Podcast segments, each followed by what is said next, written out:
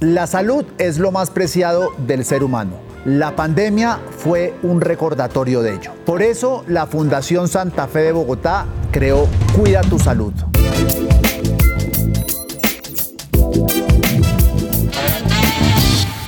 Un podcast para que conozcamos mucho más acerca de dolencias, prevención, enfermedades, tratamientos y otros temas que son de su interés. Los invitamos a ustedes a través de nuestras redes sociales a que nos digan de qué quieren saber más. En el podcast de hoy hablaremos sobre cáncer de pulmón y contamos para ello con el doctor Luis Gerardo García Herreros, cirujano de tórax de la Fundación Santa Fe de Bogotá. Doctor García Herreros, bienvenido a Cuida tu Salud.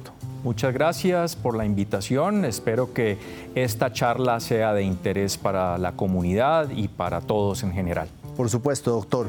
Doctor, la palabra cáncer nos paraliza casi a todos cuando la escuchamos, y más si nos hablan de pulmón. ¿Por qué? La razón fundamental es porque el cáncer de pulmón en general se ha asociado con un pronóstico de sobrevida malo. Y la razón por la cual se ha asociado a mal pronóstico es porque en Colombia el 80% del cáncer de pulmón se diagnostica en estados avanzados de la enfermedad. Entonces los chances de tratamiento realmente se reducen. ¿Cómo se diagnostica de manera temprana un cáncer de pulmón? El cáncer de pulmón se diagnostica de manera temprana mediante un eh, programa que se llama el tamizaje de cáncer de pulmón.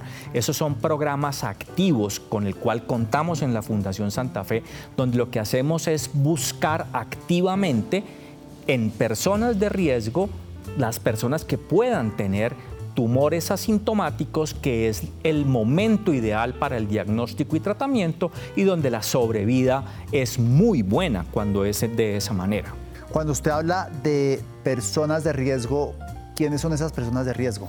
En general las personas de riesgo son las personas mayores de 55 años y los fumadores activos o las personas que han sido grandes fumadores en el pasado son de igual riesgo. Entonces esa es la principal población de riesgo. Hombres y mujeres fumadores activos o exfumadores entre 55 y 75, 80 años. Yo tengo 42 años, nunca he sido un fumador activo, pero sí fui un fumador de fiestas sociales y durante unos años más que otros, ¿debería yo acudir al doctor a realizarme unas pruebas para saber si tengo posibilidades o puedo estar desarrollando un cáncer o no es necesario en casos como el mío? Eh, los fumadores sociales, si bien pues están expuestos a inducir cáncer de pulmón.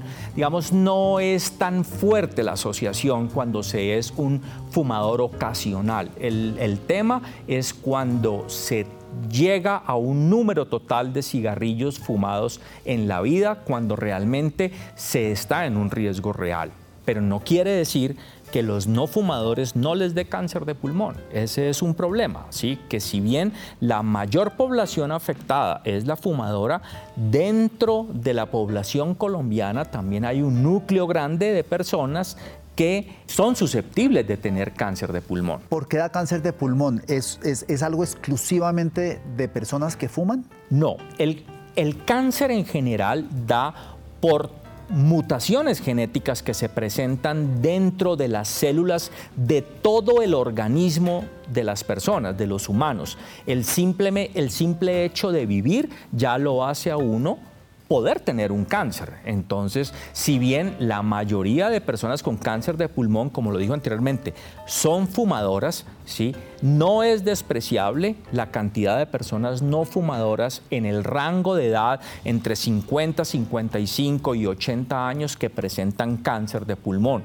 básicamente por trastornos celulares que se dan en las células del pulmón el simple hecho de vivir en ciudades altamente contaminadas como Bogotá son factores de riesgo para desarrollar cáncer de pulmón. Eso está claro. Cuando usted habla de mutaciones genéticas, y disculpe la ignorancia que yo no soy médico, ¿eso tiene que ver algo con hereditario o son dos cosas distintas?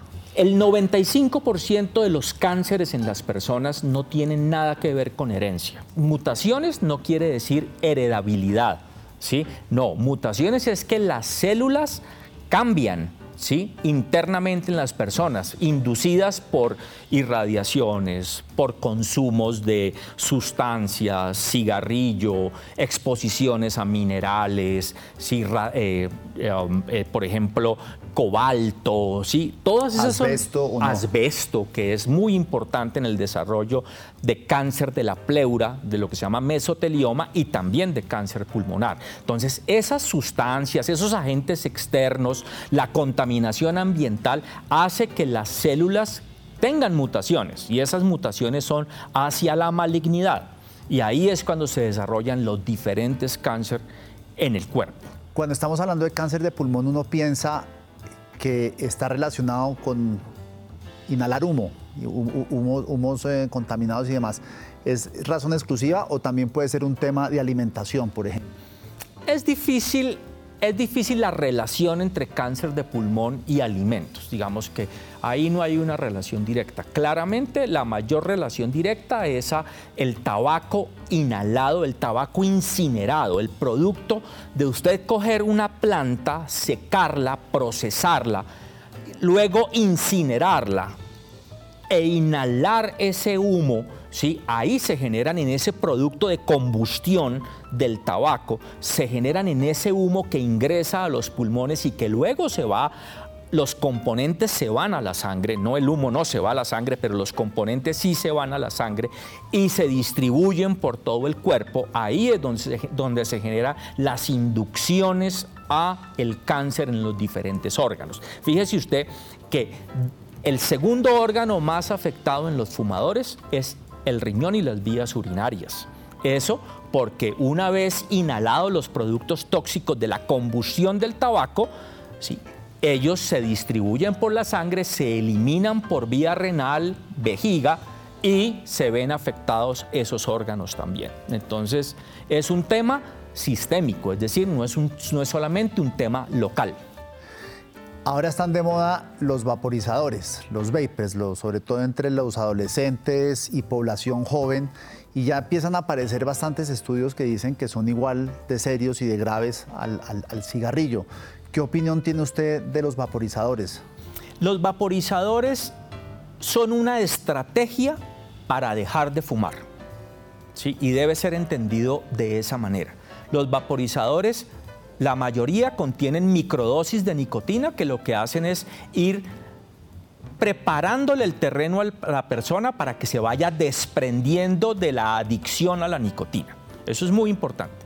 ¿sí? Hay vaporizadores sin nicotina, simplemente para que las personas como que tengan el hábito de inhalar algo y no tienen nicotina. La mayoría tienen pequeñas dosis de nicotina, claramente son menos nocivos. ¿Sí? O sea, la información de que son igualmente nocivos, no, no es cierta. Lo que pasa es que las personas que desde jóvenes se inician con el hábito de inhalar, de vapear, ¿sí?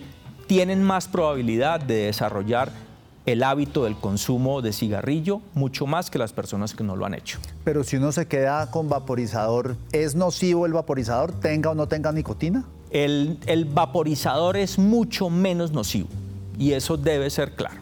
¿sí? Mucho menos nocivo. No quiere decir que no haya problemas con los vaporizadores. Se están descritos ampliamente problemas de salud, sobre todo de salud respiratoria, por los componentes del vaporizador, pero no directamente con cáncer de pulmón. Doctor, ¿qué manejo le dan ustedes aquí en la fundación a una persona a la que le diagnostican esa enfermedad?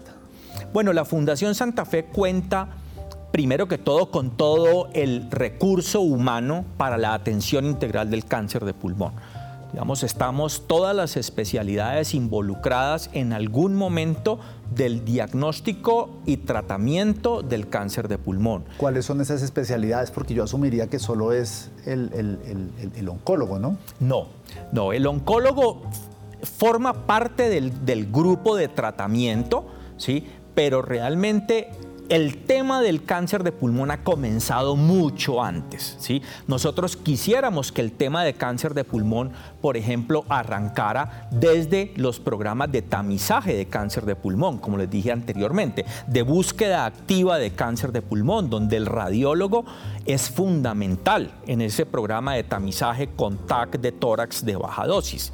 Luego viene la etapa de diagnóstico. En la etapa de diagnóstico trabajamos los neumólogos y los cirujanos de tórax para entregarle a los oncólogos un paciente ya tratado con cirugía o entregarle un paciente diagnosticado para el tratamiento con quimioterapia o con radioterapia o con las dos o en los casos en los que no, digamos, no aplica ninguna de, las, de, estas conductas, se le entrega al grupo de cuidados paliativos para que ayuden a la persona en la parte sintomática de la enfermedad y en el curso final de la enfermedad. Entonces, por eso le digo que contamos con todo el recurso humano para la prestación del servicio integral en cáncer de pulmón y obviamente también contamos con todo el recurso tecnológico para la adecuada prestación de, la atención en cáncer. ¿Salud mental también entra aquí? ¿Sí, sí, sí, psicólogos, psiquiatras y demás? Claro,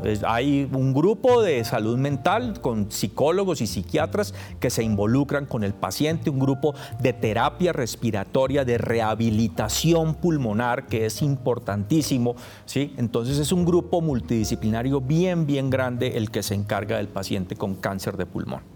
A lo largo de los últimos años, usted que ya cuenta con, amplia experiencia en este tema, ¿cómo ha cambiado el diagnóstico hace 20 años versus ahora? ¿Hay ahora más personas que se están haciendo ese tamizaje o seguimos igual que en el pasado? En tamizaje nosotros en Colombia estamos muy mal. No existen programas estatales de tamizaje de cáncer de pulmón, existen simplemente programas muy locales, muy de, determinados hospitales eh, para la búsqueda activa del cáncer de pulmón. Pero estamos mal, estamos muy, muy atrás de lo que debíamos estar. ¿Cuál, es un país que lleva una ventaja considerable versus el resto en este tipo de Estados Unidos tiene muchos programas de tamizaje de cáncer de pulmón donde han claramente demostrado con sus resultados cómo se disminuye la mortalidad en cáncer de pulmón en las personas que han sido sometidas a tamizaje. Doctor, hablemos un poco de prevención. ¿Se puede prevenir el cáncer de pulmón? Realmente la mejor manera de prevenir el cáncer de pulmón es no fumando o dejando de fumar. Esa es la principal estrategia que debe haber. O sea, las campañas antitabaco que hubo pues muy fuertes del año 2000 hacia acá, es decir, que ya llevamos 20 años, han dado frutos en muchas cosas. La tasa, la, tasa de fumadores en el mundo claramente ha disminuido en la absoluta mayoría de los países. En, en, digamos, no se refleja todavía en la disminución en la presentación del cáncer de pulmón, porque para eso tienen que pasar varias décadas de no fumar, pero digamos que esa es la principal estrategia, que la gente no fume, ¿sí? no consuma tabaco inhalado. ¿sí? Esa es la principal estrategia, la principal herramienta. ¿Otras?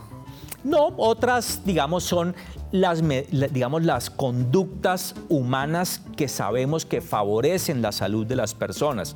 El hacer deporte, el mantenerse en un, peso, en consumir alimentos eh, libres de contaminantes. Pues esas son cosas que favorecen la salud general de las personas, no directamente en cáncer de pulmón. En ciudades contaminadas en el aire, como una Bogotá o una Ciudad de México, ¿el uso del tapabocas ayuda o todavía no hay un estudio que muestre una correlación? No, no hay un estudio que muestre una relación directa entre uso de protectores respiratorios y cáncer de pulmón. ¿Cómo, ¿Cómo van las investigaciones sobre una eventual cura contra el cáncer? Que eso es como el granito que se ha puesto la humanidad en la lucha contra el cáncer. ¿Ha habido avances? Mucho, mucho avance en cáncer de pulmón. Por eso las esperanzas de las personas bien tratadas con cáncer de pulmón hoy en día están puestas en medicamentos tan sofisticados como la inmunoterapia. ¿sí? La inmunoterapia creo que ha sido uno de los grandes avances en el, en el cáncer de pulmón, lo mismo que los medicamentos. Perdón, ¿qué es la inmunoterapia? La inmunoterapia es, son medicamentos que se fabrican para bloquear receptores en las células tumorales y aumentar la muerte de las células tumorales. Entonces, digamos, son medicamentos supremamente dirigidos a, la relación inmunológica entre célula tumoral y sistema inmunológico de la persona para hablarlo, digamos, en términos más coloquiales. ¿Y eso es una pastilla? ¿Esos son gotas? ¿Eso es una los hay, los hay, eh, em, estos medicamentos de última generación, los hay en pastillas, los hay en eh, como medicamentos inyectables intravenosos, ¿sí? De ambas formas existen. Doctor, Usted estaba hablando antes que la fundación no solamente cuenta con un equipo de especialistas que tratan de manera integral a los pacientes enfermos de cáncer de pulmón, sino que también cuentan con las instalaciones, herramientas y demás. ¿Qué es lo que tienen en cuanto a última tecnología para el tratamiento de los enfermos de cáncer de pulmón? Comenzando desde las imágenes diagnósticas, la Fundación Santa Fe de Bogotá cuenta con imágenes diagnósticas de punta. Fue aquí eh, estuvo el primer el PET scan del, del, país. Entonces, desde, desde hace ya más de una década contamos con con PET scan, contamos con... ¿El PET scan qué hace? ¿Le hace una radiografía? El PET scan es un elemento diagnóstico donde se fusionan imágenes de tomografía y de medicina nuclear y donde se identifican lesiones tumorales tan pequeñas como un poco menos de un centímetro, básicamente por la fusión de medicina nuclear e imágenes diagnósticas de alta tecnología. Entonces, desde las imágenes diagnósticas contamos con eso. Desde el punto de vista de diagnóstico contamos con herramientas como el ultrasonido endobronquial para el diagnóstico y estadificación del cáncer de pulmón. Contamos con cirugía mínimamente invasora para el tratamiento quirúrgico para la estadificación misma del cáncer de pulmón. Contamos con... ¿Cómo es esa cirugía, perdón? La cirugía mínimamente invasora se hace mediante sistemas de video y pequeñas incisiones donde se hace, pues, digamos, la extracción del segmento lóbulo pulmonar eh, afectado por el cáncer, con recuperaciones mucho más rápidas, con baja tasa de complicaciones, pero sobre todo la parte de recuperación física de la persona es mucho más rápida. ¿Uno puede sobrevivir con un solo pulmón? Sí, uno puede sobrevivir con un solo pulmón. ¿Cómo? Porque la capacidad pulmonar de, digamos, del cuerpo, digamos, está medida, ¿sí? Y en la mayoría de las personas previamente no enfermas del pulmón, digamos, uno tiene capacidad pulmonar de sobra. ¿sí? Obviamente una persona a quien se le quita un pulmón, pues es una persona cuyo rendimiento físico baja de manera importante, pero puede vivir con un pulmón, inclusive puede vivir hasta sin oxígeno con un pulmón, sin oxígeno suplementario. Entonces, eh, pues digamos, sí, claramente sí se puede. Cuando un paciente tiene cáncer de pulmón, ¿afecta uno de los dos pulmones, los dos al mismo tiempo? Todo depende del momento en que se tome. ¿sí? Cuando la mayoría de las personas, pues el cáncer de pulmón inicia en un sitio específico del pulmón y la idea es tomar los pacientes en ese estado para poder hacerle, ofrecerle un tratamiento quirúrgico eh, temprano y que la curación del paciente sea la, más, eh, eh, la mejor posible. Cuando un paciente con cáncer de pulmón llega ya tardíamente, ¿Ustedes tienen servicios para que asuman que van a fallecer y, pues que sea de la manera menos dolorosa posible? Sí, claro. El, grupo multidisciplinario cuenta con eh, un servicio especializado en cuidado paliativo y en manejo del paciente terminal, donde le ayudan a la persona al buen morir, ¿sí? porque claramente una buena cantidad de pacientes fallecen, siguen falleciendo por cáncer de pulmón. Entonces, ese servicio se encarga de ayudarles al paciente y a la familia ¿sí? a todo el cuidado terminal de la persona y al buen morir.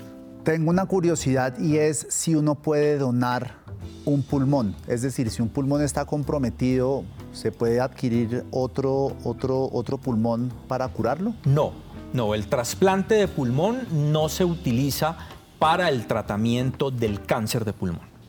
¿Para qué se utiliza entonces? El trasplante de pulmón se utiliza para las enfermedades benignas del pulmón, como el enfisema, las enfermedades eh, laborales eh, del, pulmón, la fibrosis pulmonar, que tal vez es una de las principales eh, causas por las cuales se trasplanta pulmón. Son enfermedades benignas que comprometen la función pulmonar y ahí es cuando se utiliza el trasplante de pulmón.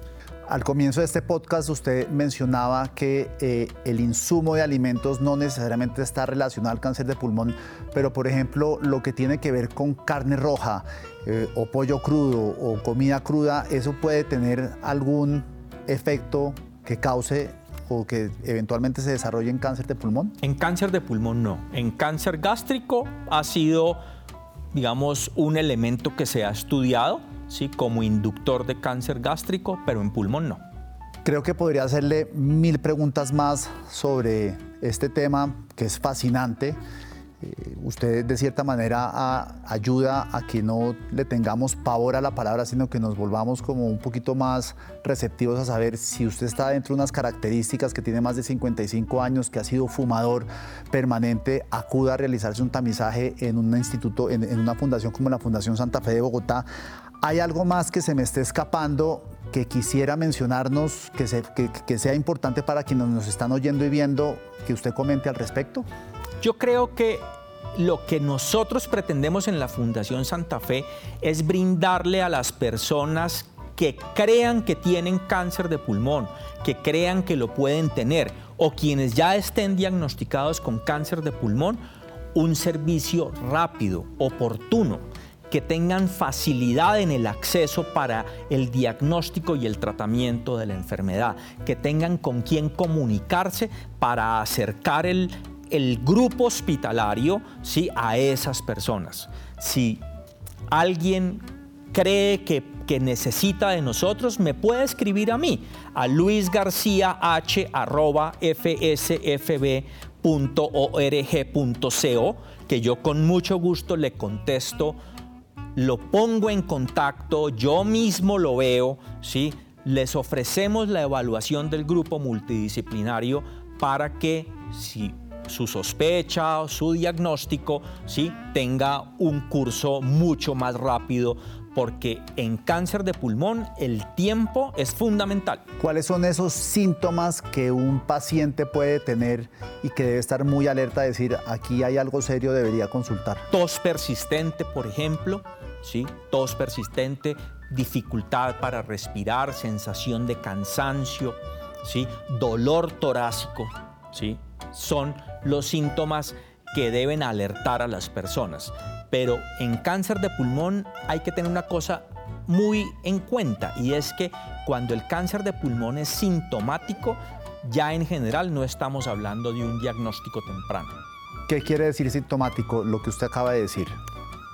La tos, desafortunadamente, se asocia no con tumores necesariamente tempranos. Entonces, por eso es nuestro énfasis en hacer búsqueda activa de la enfermedad en personas asintomáticas. La tos, por ejemplo, cuando sale sangre también es... Oh, y es, ese es un signo, digamos, muy característico de cáncer de pulmón, ¿sí? que nos habla de una enfermedad activa ya. Doctor, ¿usted por qué cree que los jóvenes fumaban o fuman tanto? ¿Qué es lo que los lleva a coger el hábito de prender un cigarrillo y empezar a fumar? ¿Y qué se debería hacer para empezar a educar a la población joven sobre los efectos que tiene esta práctica? La mayoría de las personas que fuman, fuman desde adolescentes. Los adolescentes les gusta buscar el riesgo. ¿sí? Eso es una eso es una cosa de la psicología del adolescente. Al adolescente le gusta experimentar. Desafortunadamente, la mayoría experimentan en, eh, en hábitos no sanos, como es el fumar, ¿sí? el consumo de drogas. Pero quiero dejarle claro una cosa. Hoy en día, los jóvenes fuman menos que mi generación, por ejemplo. O sea, hemos ido mejorando frente muchísimo, al pasado. Muchísimo. ¿Por qué cree que se ha dado eso? Por las campañas antitabaco. O sea, ¿usted sí cree que el, signo que tienen las cajetillas ha tenido efecto? No tanto no, yo no creo que sea tanto en eso, es el haber eliminado de la inducción al consumo de tabaco, ¿sí? a, las personas, de haberles quitado la propaganda activa de consumo de tabaco. Cuando yo era adolescente, era niño y adolescente, en la televisión la mayoría de propagandas eran sobre consumo de tabaco, eran de las diferentes marcas de tabaco. Bueno, y en las películas usted veía a los actores fumar claro, Claro, eso, hoy en día eso no se concibe prácticamente, ¿sí? Acuérdese que la Copa de Fútbol de Colombia tenía el nombre de una marca de cigarrillo. ¿Sí? Los carros de carreras los patrocinaban los cigarrillos. Eso hace desde el año 2000, eso salió, ¿sí? Y eso ha hecho que haya menos exposición, eh, menos inducción visual al consumo de tabaco y eso se ha ido reflejando. Hoy en día en Colombia tenía una tasa de fumadores hace 10 años más o menos del 15% y estamos en el 8%.